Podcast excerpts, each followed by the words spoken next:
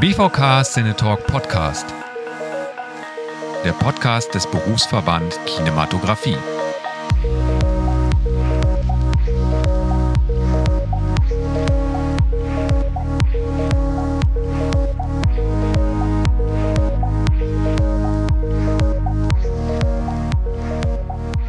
Hallo, ihr hört den BVK Cinetalk Podcast mit mir, Toni Eltom.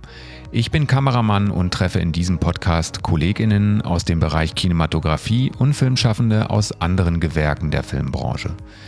Im Mittelpunkt des Podcasts steht dabei ein technisches oder inhaltliches Thema, bei dem unser Gast als Experte sein Wissen mit uns teilt und den wir während des Podcasts näher kennenlernen. Vielen Dank an dieser Stelle für die freundliche Unterstützung von BPM Broadcast und Professional Media in Hamburg, die uns für diesen Podcast das Audio-Equipment zur Verfügung stellen. Heute treffe ich Ulrike Dobelstein-Lüte. Ulrike leitet den Bereich Weiterbildung an der Hamburg Media School und bringt mit dem Programm Get on Set Nachwuchs in die Berufe in der Filmproduktion. Davor war sie zwölf Jahre als Standort- und Studienleiterin der Medienakademie AG Hamburg tätig. Ich freue mich, mit Ulrike über den Weg zum Set und über die Ausbildung junger Filmschaffender zu sprechen. Hallo Ulrike. Hallo Toni. Ulrike, du leitest den Bereich Weiterbildung an der Hamburg Media School. Ähm, wie war dein beruflicher Weg dorthin und was hast du vorher gemacht? Und da muss ich ein bisschen ausholen, wenn es okay ist, weil ähm, ich einige verschiedene berufliche Stationen vorher hatte ähm, und ein bisschen auf der Suche war. Es hatte immer irgendwas mit Medien und Film zu tun. Ähm, ich bin aber mit 18 von Rügen weg, da bin ich aufgewachsen, habe mein Abi gemacht und ähm, bin nach Berlin äh, gezogen und hatte eigentlich vor zu studieren und über das Studium der Erziehungswissenschaft und Pädagogik plus Germanistik irgendwie den Quereinstieg in die Medien zu schaffen. Das war damals eigentlich noch so der gängige Weg. Man studiert irgendwas äh, und versucht dann über Praktika ähm, den Fuß in die Branche zu bekommen. Und genauso wollte ich das auch und habe dann ähm, relativ schnell meine ersten Jobs am Set gemacht, ähm, war unter anderem hier in Hamburg für die Rettungsflieger im Einsatz, äh, damals schon auf dem Studio Hamburg Gelände und ähm, ja, war in Österreich für eine ARD-Produktion als Aufnahmeleiterin unterwegs und ähm, ja, habe so meine ersten Jahre im, im Filmjob verbracht, ganz klassisch Aufnahmeleitung gemacht, viel gelernt über das Leben am Set, äh, über die Arbeit am Set ähm, und hätte da auch bleiben können und habe dann aber für mich entschieden, nee, ich will doch irgendwie noch ein Studium machen. Ähm, ich habe drei ältere Schwestern, die alle was sehr Anspruchsvolles studiert hatten und ich hatte so für mich das Gefühl, nee, so ein Quereinstieg, ähm, das ist eigentlich nichts für mich. Ähm, ich würde gerne noch einen Abschluss machen. Und dann gab es damals äh, relativ neu das Studium Medienmanagement. Das habe ich abgeschlossen. Habe dann meine Liebe für Inhalte und redaktionelle Arbeit nochmal entdeckt. Habe da in dem Bereich eine Zeit lang gearbeitet und äh, war dann für die Deutsche Welle in Washington. Und als ich zurückkam, ähm, gab es in Neugründung hier in Hamburg eben die Medienakademie und ich bin gefragt worden, ob ich Lust hätte, an dem Standort das Studienbüro zu übernehmen und ähm, habe ehrlicherweise so ein bisschen gedacht, naja gut, Hamburg ist ein guter Medienstandort. Ich habe gerade nichts, äh, wird Zeit vielleicht auch mal ein bisschen sesshaft zu werden. Ich mache das jetzt mal und dann gucke ich weiter. Und daraus sind zwölf Jahre geworden. Das ist ja ein ähm, sehr bunter Lebenslauf in der Medienindustrie, ähm, wo du ja in viele Bereiche Einblick bekommen hast. Ähm, jetzt hat sich die Filmindustrie in den letzten Jahren gewandelt und ähm, diese Wandel haben teilweise ähm, auch die Industrie vor große Herausforderungen gestellt. Also äh, die Ergänzung der linearen Programme durch Streaming-Angebote, äh, die Corona-Krise. Jetzt äh, haben wir eine Inflation, ähm, die die Kosten in den Produktionen ähm, steigen lässt. In welcher Verfassung befindet sich die Filmbranche aktuell? Uh, das ist äh, eine spannende Frage. Ähm, also sie befand sich ja immer mal wieder in Auf und Abs. Ähm, ich erinnere mich an, an die 2000er, ähm, wo sie sehr gut da stand und ein hoher Bedarf auch schon an, an Fachkräften da war und ähm, eben auch viele damals ja auch so wie die Medienakademie privatwirtschaftliche ähm, Ausbilder, Studiengangsanbieter entstanden sind, ähm, weil so ein hoher Bedarf da war und weil auch so eine hohe Nachfrage ähm, da war. Dann gab es eine Phase, wo es hieß, wer kann, verlässt die Branche. Ähm, das hat auch dazu geführt, dass auch gerade der Nachwuchs nachgelassen hatte dann und äh, man konkurrierte als Arbeitgeber dann letztendlich mit Firmen wie Facebook, äh, Instagram, Google zu dem Zeitpunkt und viele junge Leute sind dahin gegangen. Und ich glaube, äh, aktuell ähm, ist es ein ähnlicher Zeitpunkt. Also ähm, es ist halt also die Auftragslage äh, in diesem Jahr, ich meine, die kennen wir alle, die sich mit den Zahlen beschäftigen, ist deutlich schlechter als die letzten Jahre. Äh, KI ist ein großes Thema geworden, was dazugekommen ist. Ähm, ich empfinde da große Ängste, gerade vor dem Thema KI. Ähm, und manchmal ehrlicherweise ein bisschen zu wenig Mut, äh, Dinge auszuprobieren und zu gucken, was heißt es eigentlich wirklich. Also ich habe manchmal das Gefühl, da wird sehr viel drüber gesprochen, aber da ist wenig äh, ernsthafte Erfahrung damit. Und äh, ich habe gerade gestern einen äh, Artikel oder auch ein Interview gelesen von ähm, einem Kollegen einer Berliner Firma, die Volocap heißt ähm, die sich sehr, sehr stark mit diesem Thema auseinandersetzen, ähm, unter anderem auch ähm, schon stark äh, gearbeitet haben für so Effekte für die Matrix-Filme, ähm, der halt vier Jahre voraussagt, bis KI im Filmbereich tatsächlich voll da ist und auch voll einsatzfähig ist. Und das sind dann so Interviews, wo ich denke, ja, da weiß jemand, worüber er spricht und ähm, hat sich ernsthaft damit auseinandergesetzt und sieht es nicht nur als Bedrohung, sondern äh, versucht daraus eben auch neue Modelle zu entwickeln. Und ich glaube, ähm, es ist ein bisschen wie so eine Angststarre da, ist mein Gefühl. Und ähm, die ist auch im Grunde an vielen Stellen berechtigt, aber mir fehlt da manchmal auch so eine so ein Erneuerungswille und so mal Loslassen der alten, der alten Zöpfe oder das Abschneiden der alten Zöpfe. Und ich finde es auch wichtig, ähm, gerade zu dem Thema Nachwuchs, was, was mir natürlich und Fachkräfte, was mir sehr am Herzen liegt durch äh, unser Engagement auch zu dem Thema, jetzt nicht zu sagen, oh, die Auftragslage ist äh, wieder schlechter geworden, jetzt lassen wir das Thema wieder fallen, weil mhm. das hat viele, viele Jahre gebraucht, ähm, das in der Branche zu platzieren. Ähm, obwohl die Not schon relativ hoch, hoch war zum Thema Fachkräfte und, und Personal.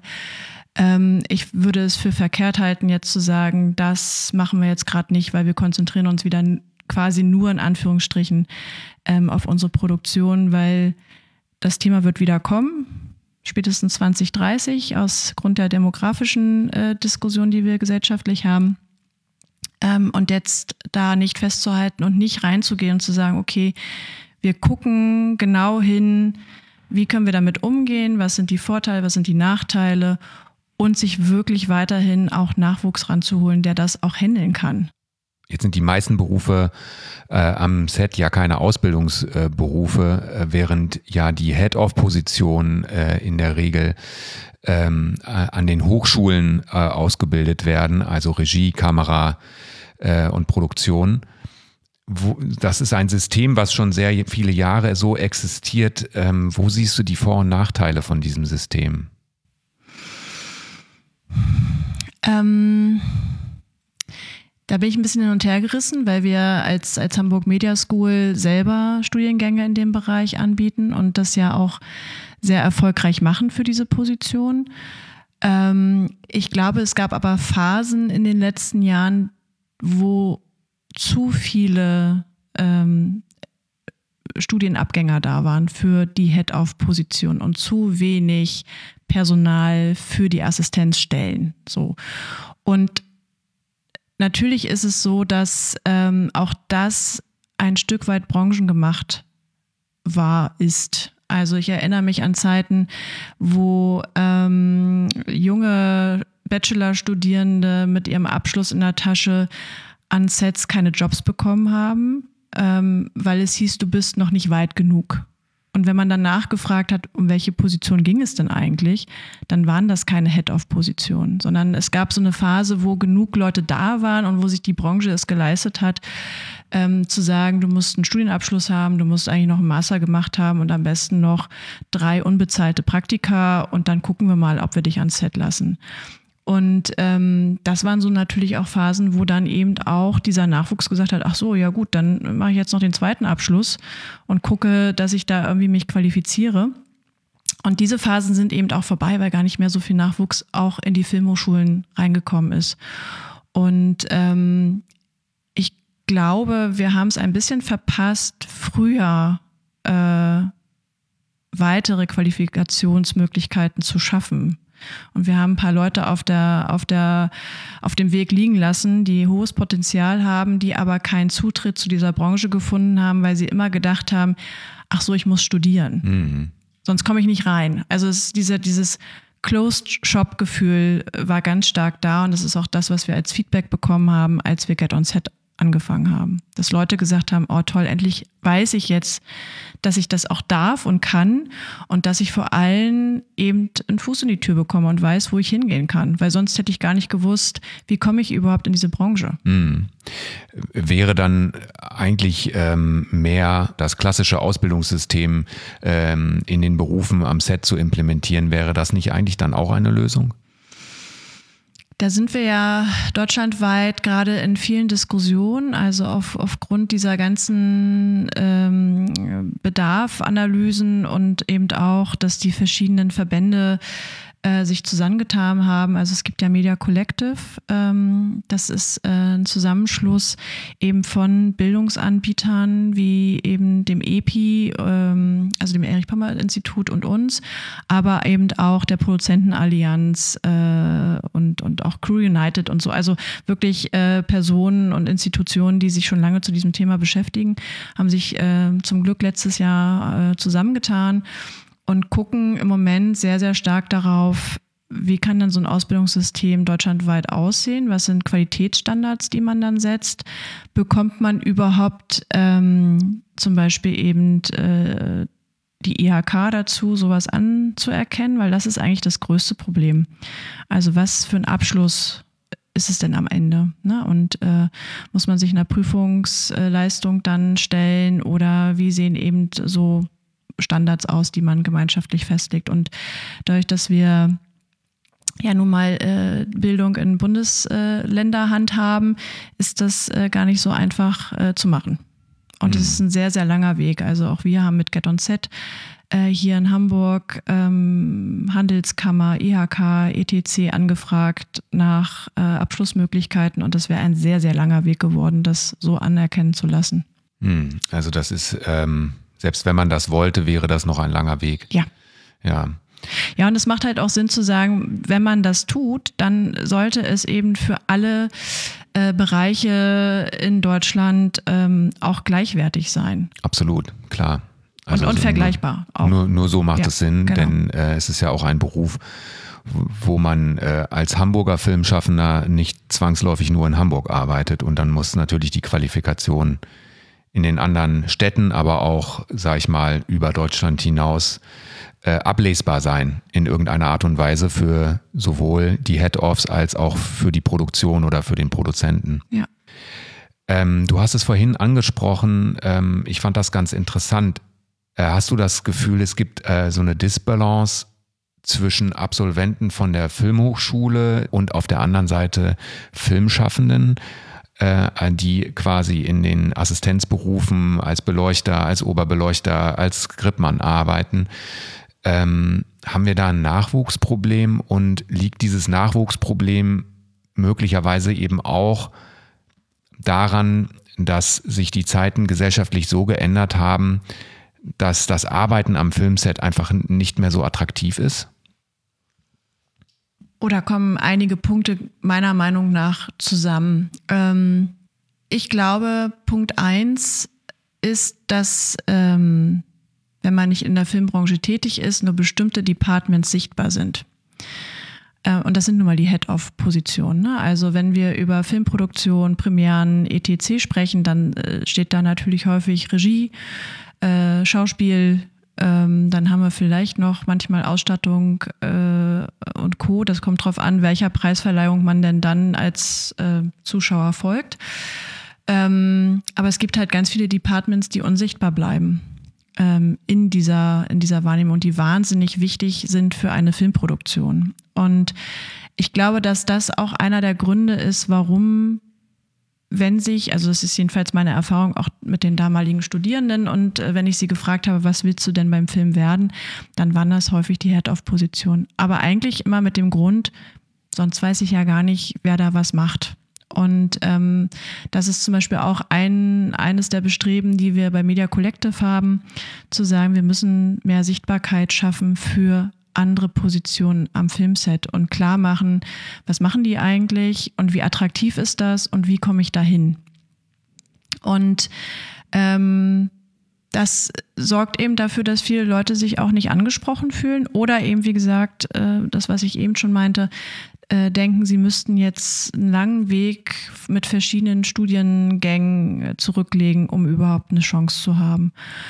Ähm, Punkt zwei ist, ja, die Branche ist nicht mehr so attraktiv, gerade für Jüngere, ähm, weil sie sehr lange ähm, sich auch nicht, ja, nennen wir es, erneuert hat. Also der Ruf war immer, da wirst du schlecht bezahlt, äh, du musst ein langes Durchhaltevermögen haben, du wirst sehr lange eher äh, in Assistenzstellen sein, bevor du irgendwie die Möglichkeiten hast von Aufstieg. Du wirst nicht groß gefördert. Ähm, das musst du alles selbst machen, du musst dich durchkämpfen. Ähm, du wirst lange Arbeitstage haben, du wirst sehr viel unterwegs sein. Es ist nicht sehr familienfreundlich. Ähm, ja, so. Und ähm, das ist was, ähm, was natürlich gerade bei einer jüngeren Zielgruppe nicht wahnsinnig attraktiv ist, mhm. wenn wir über ähm, natürlich auch gerade der aktuellen jungen Zielgruppe sprechen, die halt ganz genau hingucken, für was engagiere ich mich eigentlich und für wie viel Geld. Und äh, die äh, sogenannte Work-Life-Balance, über die wir ja alle immer so ein bisschen schmunzeln, die wir älter sind, ähm, spielt einfach eine sehr wichtige Rolle. Und auch die Frage, äh, eben nach Purpose zum Beispiel oder auch äh, wie divers ist eigentlich äh, so eine Branche und äh, wie hierarchisch ist so eine Branche, wer ist da eigentlich wem unterstellt und wie ist die Atmosphäre und wie ist der Ton. Und ähm, meiner Meinung nach hat sich die Filmbranche, deren Teil ich ja auch bin, also ich nehme mich da nicht raus, sehr dafür gefeiert, ähm, immer noch mal ein Stückchen weiter zu gehen. Äh, ne? Wir wissen alle irgendwie das Bild vom Regisseur mit dem gelben Schal. Ähm, und irgendwie haben wir das als Branche zu spät äh, umgestellt. Und ähm, natürlich gibt es da auch Fragen nach, geht es überhaupt? Also wie familienfreundlich kann man denn sein am Set? Also gibt das, es da eine Kinderbetreuung dann? Genau, das wäre meine nächste Frage. Also ähm, gibt es überhaupt ähm, Möglichkeiten, ähm, die Strukturen, die am Set sind, ähm, so aufzubrechen, dass äh, quasi äh, der Arbeitsplatz attraktiver wird? Also wir müssen eigentlich heute am Set mehr Minuten schaffen als noch vor fünf Jahren. Und ähm, wenn man sich die Geldmittel der Produktion anguckt, ist da das Ende der Fahnenstange auch noch gar nicht erreicht. Und ähm, das ist dann nur noch sehr, sehr schwer umzusetzen in einem demokratischen Prozess, wo jeder, äh, wo flache Hierarchien sind ähm, und jeder mitreden kann. Das kostet einfach zu viel Zeit, die man dann am Set nicht hat. Also ist ähm, das überhaupt möglich, da die Strukturen am Set zu verändern? Naja, es ist am Ende des Tages genauso, wie du sagst. Ne? Der Druck ist deutlich höher geworden, die Budgets äh, reduzierter.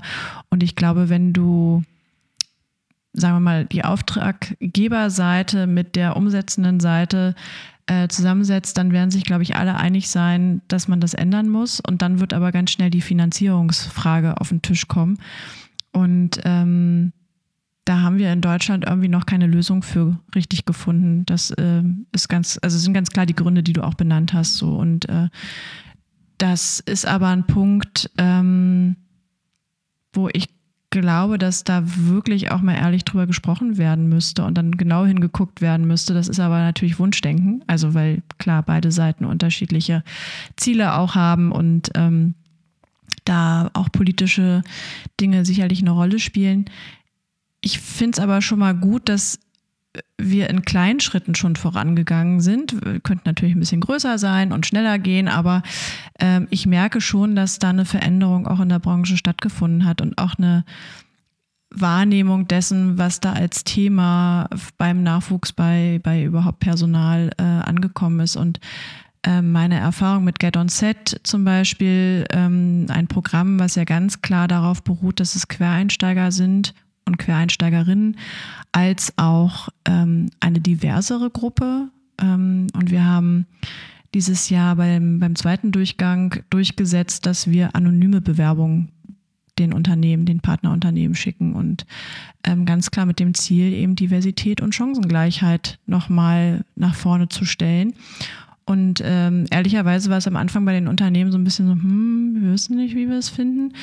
Und ähm, jetzt im Nachgang sind sie aber ganz glücklich darüber, weil sie sagen, naja, wir haben schon Kandidatinnen und Kandidaten ausgesucht, die wir vielleicht mit einem Foto oder einem Namen nicht ausgesucht hätten. Hm.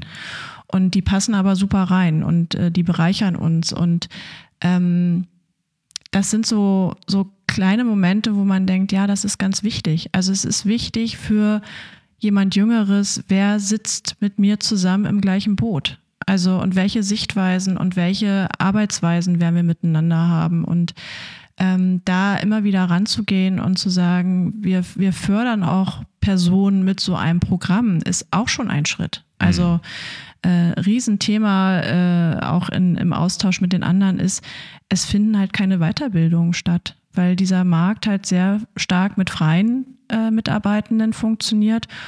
Und äh, viele äh, Produktionsfirmen oder auch eben äh, Sender ähm, fühlen sich dann nicht verpflichtet, diese Person auch weiterzubilden. Hm. Auch ein Punkt zum Thema, zum Thema KI und Technik. Ne? Also wie fit sind denn die Leute in diesen Entwicklungen? Und äh, für die Freien ist es dann häufig eben auch ein Kostenpunkt, weil sie sagen, naja, wie soll ich mir so eine Weiterbildung denn leisten? Also auch da ist, klafft ein großes Loch noch auf, ähm, was in anderen Branchen, und ich habe ja den Vergleich ganz gut, weil wir ja hier mit meiner Abteilung nicht nur den Filmbereich betreuen ähm, und auch nicht nur den Medienbereich, sondern äh, auch Unternehmen aus anderen Wirtschaftssektoren haben, die sind viel, viel weiter zu dem Thema. Mhm und viel engagierter. Also die, die haben viel klarer schon als Fokus, die Leute, die da sind, müssen wir fördern, weil möglicherweise kommen nicht genug nach äh, aus, wie gesagt, den demografischen Themen auch. Ähm, und die, die wir reinholen wollen, äh, denen wollen wir ganz klar signalisieren, wir fördern dich, wir sehen dich und wir fördern dich. Und das ist noch ein Punkt, der mir in der Branche immer noch zu kurz kommt. Hm. Jetzt hast du schon äh, relativ viel äh, von ähm, dem Programm Get On Set gesprochen. Kannst du nochmal beschreiben, wie ist dieses Programm aufgebaut und ähm, ja, was macht es eigentlich? Ähm, also Get On Set äh, ist ein Programm, was darauf basiert, dass die Trainees, die ausgewählt werden von Partnerunternehmen, die sich also bereit erklären, äh, die oder den Trainee über die Zeit zu betreuen und auszubilden. Es ist eine Mischung aus Praxis, die eben in den Partnerunternehmen dann stattfindet. Das heißt, die Trainees ähm, werden für laufende Produktion eingesetzt ähm, und können dort eben auch schon ihre ersten Arbeitserfahrungen sammeln plus einer theoretischen Ausbildung, die bei uns hier an der Hamburg Media School stattfindet ähm, entstanden aus dem Gedanken heraus, dass eben dieser hohe Fachkräftemangel da ist und äh, eben auch mit dem Gedanken, wir wollen Personen wieder für die Branche begeistern und in die Branche holen, die wir, wie gesagt, irgendwann auf dem Weg verloren haben, ähm, die keinen Anschluss gefunden haben oder die eben nicht wussten, wie sie den, den Fuß in die Tür bekommen. Und ähm, Statuten sind eben, es müssen Quereinsteiger sein, ähm, Mindestalter 25 und diverser Hintergrund. Und ähm, das haben wir mit der neuen Filmförderung vor mittlerweile, glaube ich, fünf Jahren mal entwickelt ähm, und haben dann ein bisschen gebraucht, um die Finanzierung auf die Beine stellen zu können und sind jetzt aber in der zweiten Runde und gehen auch stark davon aus und hoffen sehr stark, dass die Runde drei kommen wird. Es sind äh, 15 Trainees in der ersten Runde gewesen, die äh, alle Anschluss gefunden haben nach der Ausbildung und ähm, ihren Weg jetzt hoffentlich gut machen werden. Und die Auswahl der Trainees kommt dann über die Partnerfirmen, ähm, was ja dann in Hamburg, ähm, denke ich mal, die größeren Produktionsfirmen sind. Ähm, das heißt, äh, die BewerberInnen äh, bewerben sich nicht an der Hamburg Media School, sondern bewerben sich für ein Praktikum bei einer Filmproduktionsfirma? Der Bewerbungsprozess an sich wird von uns gesteuert, also von meiner Kollegin Raya Schäferhoff. Ähm, die bevor die Trainees äh, auch ausgesucht werden, sich sehr stark um die Interessentinnen und Interessenten kümmert. Das heißt, äh, sie ist schon auch eine Art Berufsberatung ähm, und erzählt ganz vielen Einzelgesprächen auch, welche Möglichkeit gibt es eigentlich, wofür interessierst du dich, äh, welcher Bereich ist für dich interessant, äh, welchen Weg willst du gehen, welche Firma äh, aus dem aktuellen Jahrgang könnte für dich passend sein. Ähm, weil die Range ist ja schon auch von den Produktionsjobs wie eben äh, auch Aufnahmeleitung bis über die technischen äh, Departments bis hin zu Ton und Post äh, hatten wir jetzt alles schon mit dabei. Und das ist natürlich eine große Bandbreite, wo man auch stark nochmal beraten muss, was heißt das eigentlich, was sind deine Aufgaben? Das machen wir.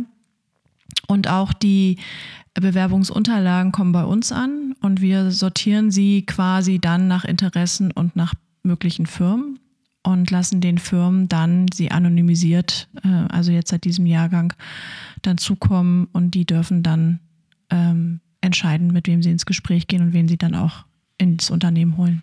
Und das heißt, die Interessentinnen ähm, machen dann ein Praktikum zum Beispiel äh, als Grip-Assistent, als in der Kameraabteilung ähm, und machen das dann das ganze Jahr oder durchlaufen sie verschiedene Stationen?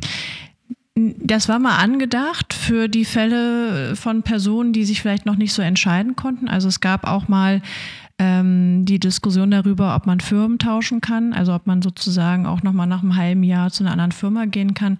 Ähm, tatsächlich ist das nie zum Einsatz gekommen, weil die Trainees als auch die Firmen immer total happy mit dem Jahr waren und mit ihrer Aufgabe und sich da sehr, sehr wohl gefühlt haben und da eben auch die Erfahrung sammeln konnten. Also den Fall hatten wir noch gar nicht, dass jemand gesagt hat, oh, jetzt würde ich gerne wechseln. Und wir hatten auch kein Fall dabei von Abbruch, von habe ich mir alles ganz anders vorgestellt. Ähm, und auch noch kein Fall, der jetzt ähm, nach dem Traineeship gesagt hat, ach nee, Medien oder Film, ähm, glaube ich, wird es gar nicht. Mhm. So, also es hat schon, schon gut funktioniert für beide Seiten. Mhm. Und jetzt sind das aber ja sehr viele Berufe, verschiedene Berufe, ähm, die man am Set ausüben kann, für die das in Frage kommen könnte. Ähm, wie geht es, wie, geht ihr dann mit dem theoretischen Teil um? Ihr könnt ja jetzt dann nicht für jeden einzelnen Beruf sozusagen ein einjähriges theoretisches Lehrangebot äh, schaffen. Nee, das, das schafft man natürlich nicht. Ähm, sondern das, was wir uns überlegt haben, sind Grundlagenseminare, ähm, das heißt, wir gehen stark mit, mit den Trainees einmal durch, ähm, wie finanziert sich Film eigentlich? Also überhaupt erstmal zu verstehen, ähm, in welche Branche komme ich da eigentlich, wie ist die aufgebaut, ähm, welche Institutionen gibt es dort auch, welche Fördermöglichkeiten, wie entsteht ein Film eigentlich dann auch. Also nicht im Sinne von wir drehen, sondern was passiert alles, bevor es überhaupt ans Set geht und was passiert alles, wenn wir am Set waren. Also die, der ganze Postprozess. Ähm, also wir gehen mit ihnen quasi einmal diesen ganzen Prozess durch, damit sie es verstehen, auch wenn sie äh, vielleicht in ganz anderen Gewerken unterwegs sind, weil wir ihnen vermitteln wollen, ihr müsst verstehen, was die anderen machen. Und ähm, deshalb geht ihr durch diese Grundlagenseminare bekommt dieses Wissen an die Hand. Ähm, und dann gibt es äh, den Spezialisierungsteil und den teilen wir dann schon auch danach auf, welches oder welcher Trainee mit welchem Gewerk ist eigentlich in dieser Runde mit dabei und was braucht die Person dann nochmal vertieft, um in dem eigentlichen Gewerk besser zu werden. Mhm. Ähm, du hast es auch schon angerissen ähm, und es wird viel aktuell darüber äh, diskutiert, ähm, den kulturellen Wandel am, am Set voranzutreiben. Ähm, wie können wir in der Filmbranche davon profitieren, also von Diversität und äh, Gender-Chancengleichheit und warum ist das so ein wichtiges Thema aktuell? Also es ist einfach ein wichtiges Thema, weil es gesellschaftlich wichtig ist. Ähm, und äh, ich finde, dass da auch die Filmbranche äh, ein, ein Leuchtturm sein muss. ähm, und sich auch klar positionieren muss, ähm, gerade im, im, künstlerischen Bereich eben auch zu sagen, ähm, wir, wir fördern das. Ähm, und uns ist das wichtig und es gibt ja auch genug Initiativen zum Glück, die das äh, ganz stark sich ja auch auf die Fahnen geschrieben haben. Ich habe manchmal ein bisschen das Gefühl, da wird sich aber auch etwas aufs Revers gepackt nach vorne hin und wenn man dann dahinter guckt, stellt man fest, oh, da ist schon noch Nachholbedarf. Ähm, und auch da ist das nicht als Vorwurf gemeint, sondern ich, ich, ich weiß ja äh, um den Druck und, und die äh, Zeit, die man hat, sich mit diesen Themen zu beschäftigen. Aber ich würde mir wünschen, dass da nochmal ein bisschen genauer hingeguckt wird, ähm, wen man wann, wo, wie einsetzt und warum. Und ähm, wichtig ist eben auch verschiedene unterschiedliche Sichtweisen reinzuholen, sowohl schon in, im Storytelling, äh, also im Drehbuchbereich, als auch nachher in der Umsetzung und nicht immer Schubladen zu bedienen. Also ich sehe schon noch viele deutsche Produktionen, wo ich bei der Besetzung und äh, der Rollenverteilung denke, oh super, Stereotyp, herzlichen Glückwunsch. Ähm, da ist dann Ali wieder eben der Gangster. Ähm, und in meinem Freundeskreis gibt es halt viele Personen, die sagen, ähm, ich würde gerne auch mal Head-Off sein und ich würde gerne auch äh, bestimmte Positionen einnehmen und nicht immer nur gefragt werden, kannst du dir das Drehbuch mal durchlesen, ist das die Sprache äh, und der Ausdruck, der in deiner äh, Community äh, vorherrscht. Mhm. Und ähm, da kommen mir leider manchmal immer auch noch so Kommentare unter von, von verantwortlichen Personen, wo ich denke, boah, müssen wir es wirklich ernsthaft noch diskutieren, warum es wichtig ist, diverser zu werden. Ähm, und ähm, da würde ich mir immer noch ein bisschen mehr wünschen, also sowohl in den Teambesetzungen als eben, wie gesagt, schon im Drehbuch und auch in der Rollenbesetzung. Und ich würde mir auch wünschen, dass es äh, äh, weil es gerade ein aktuelles Beispiel war, über was ich mich zu Hause auf dem Sofa sitzend sehr aufgeregt habe. Es war ein Bericht eines öffentlich-rechtlichen Senders über den neuen Pirelli. Ähm, Kalender, der mit POC komplett das allererste Mal in der Geschichte des Pirelli-Kalenders besetzt ist. Und die Aufstimme sagte, und dem Pirelli-Kalender ist diesem Jahr eine sehr bunte Besetzung des Kalenders gelungen. Und das sind so Momente, wo ich denke, ey, wir haben echt noch ganz schön viel zu tun. Und auch da ist tatsächlich die Medien- und Filmbranche immer ein Stückchen hinter anderen Branchen hinterher. Und das ist etwas, was mich immer ein bisschen sprachlos zurücklässt, weil ich so denke, ey, ihr seid doch so open-minded und äh, erzählt doch immer ähm, internationale Produktion, etc. Ähm, ihr müsst es auch leben. Jetzt entwickelt sich ja die Gesellschaft weiter, die Filmindustrie äh, entwickelt sich weiter, aber die Technologie entwickelt sich auch weiter. Ähm, und äh, die fortschreitende Digitalisierung, aber auch Themen wie KI ähm, schaffen ja eigentlich einen äh, anderen Zugang zum Medium Film. Überhaupt der, der, der Umgang mit dem Medium, Medium Film ist alleine durch äh, die Existenz von Smartphones äh, durch Plattformen wie Instagram, TikTok und so weiter heute ein ganz anderer, als er noch vor zehn Jahren war. Ähm, du bist selber Teil einer renommierten Filmschule. Ähm, wie wichtig ist die Ausbildungswei äh, Ausbildung beziehungsweise ein Studium heute in Zeiten von dieser Digitalisierung überhaupt noch?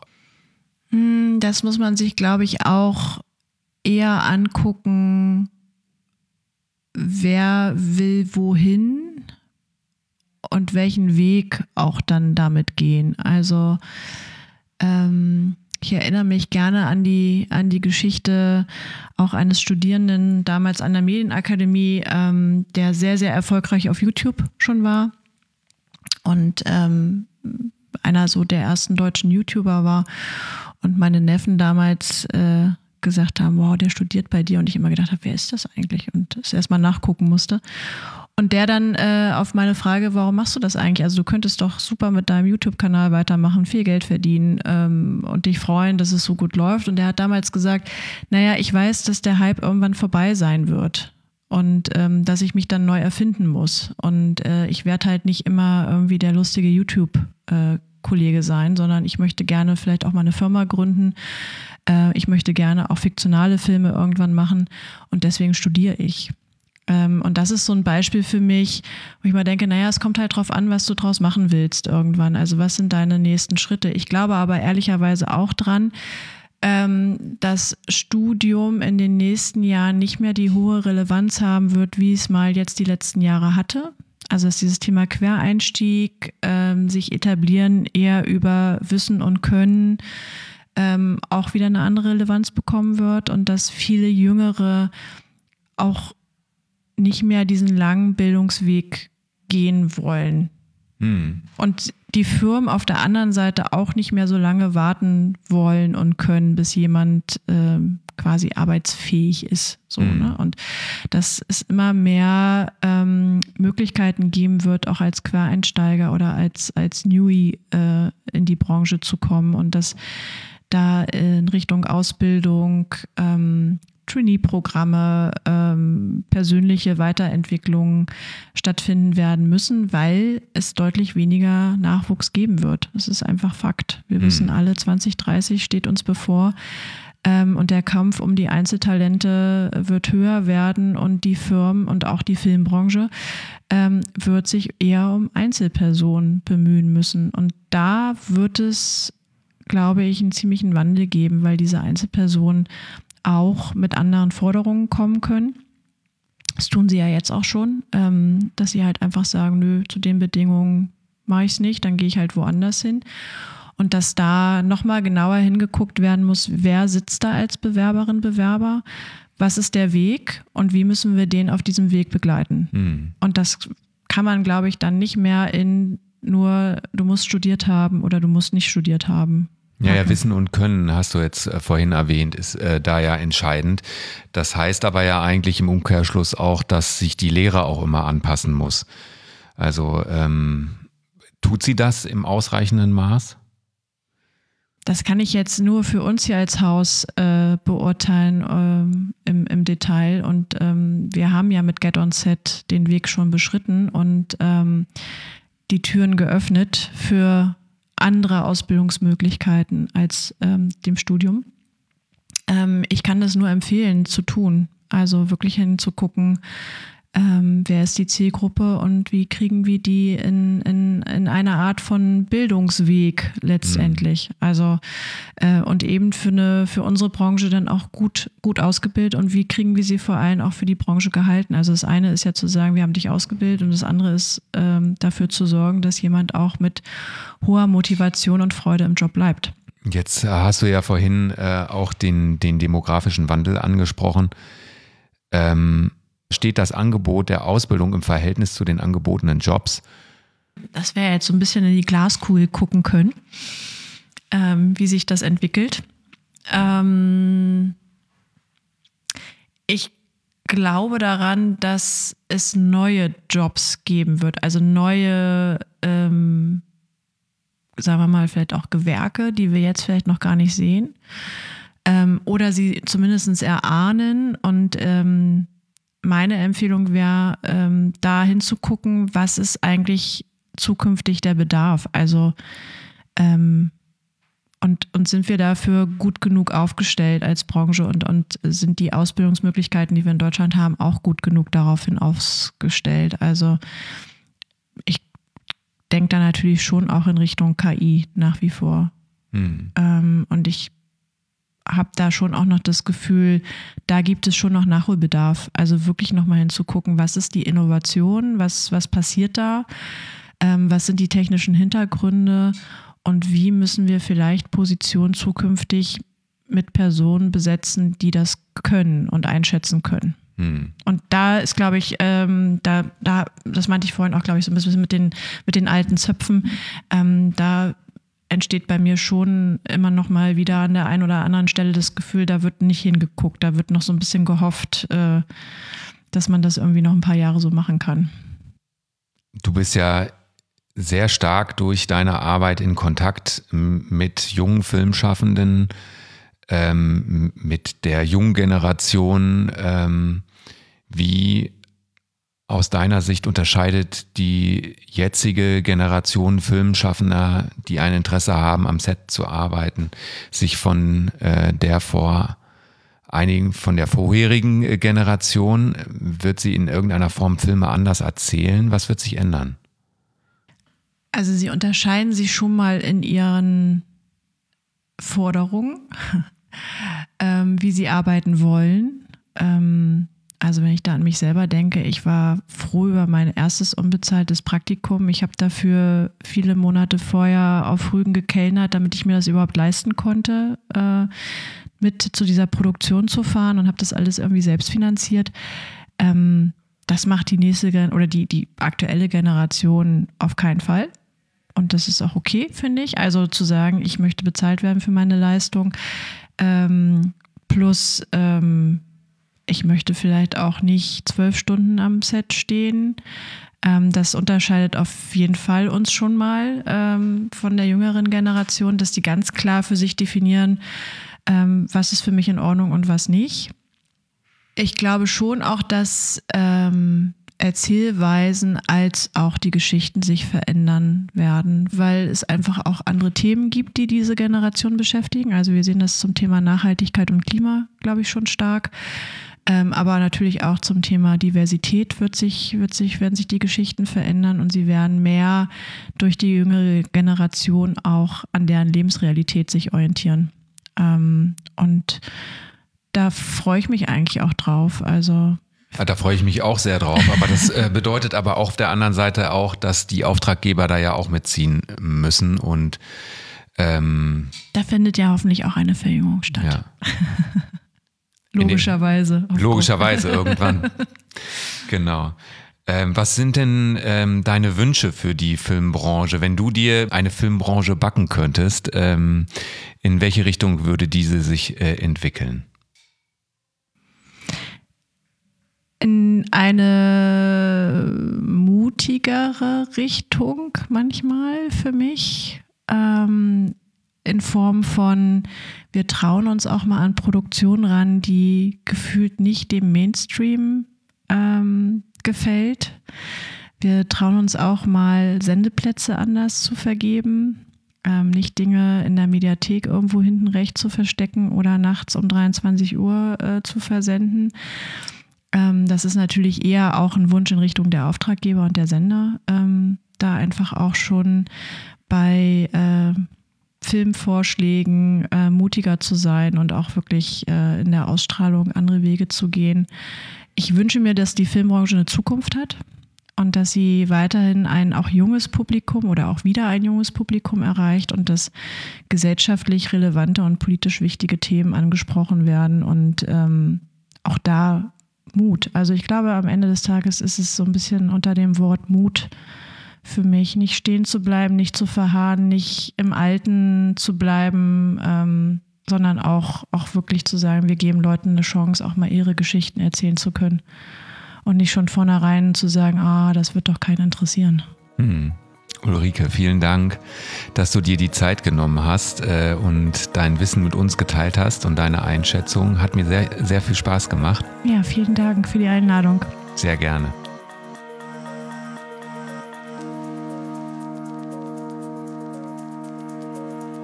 Sie hörten den BVK Szene Talk Podcast zum Thema Get on Set mit Ulrike Dobelstein-Lüte von der Hamburg Media School.